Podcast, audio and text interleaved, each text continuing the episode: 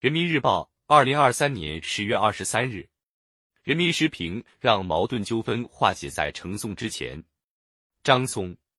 充分发挥人民调解在矛盾纠纷预防化解中的基础性作用，使矛盾纠纷发生后能及时就地实质化解。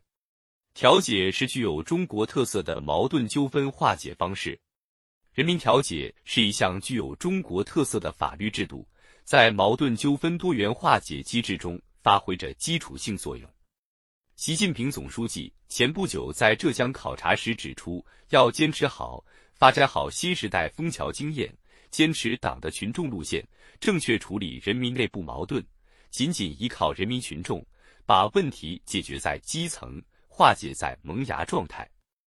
我国拥有十四亿多人口，素有以和为贵的文化传统，国情决定了我们不能成为诉讼大国。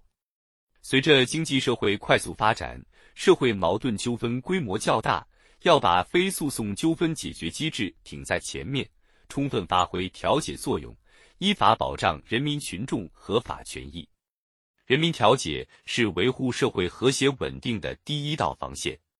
近日，全国调解工作会议在京召开，表彰了全国模范人民调解委员会和全国模范人民调解员。数据显示。截至目前，全国有人民调解委员会六十九点三万个，人民调解员三百一十七点六万人，其中专职人民调解员四十一点二万人，覆盖城乡和重点领域、重点单位的调解组织网络基本形成。二零二二年，全国人民调解组织调解各类矛盾纠纷一千四百九十四万件。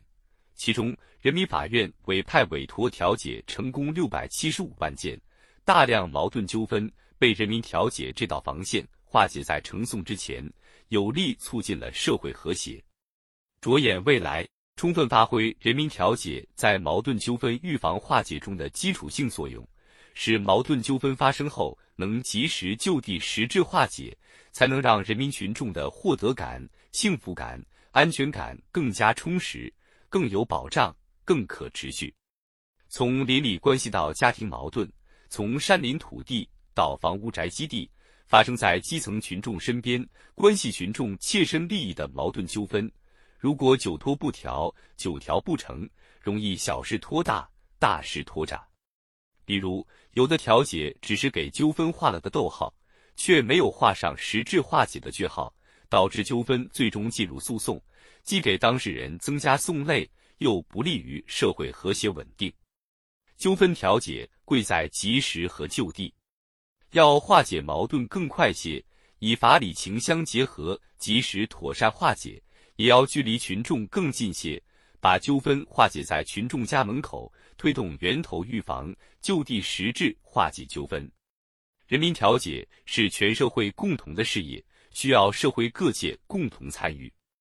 应推动更多法治力量向引导和疏导端用力，凝聚调解工作合力。当前一些地方的调解工作还有一定改进空间，比如有的地方诉调对接延伸不到位，司法调解与人民调解衔接机制不够健全；有的地方存在各管一段现象，在促进矛盾纠纷实质化解方面，还需加强沟通协作。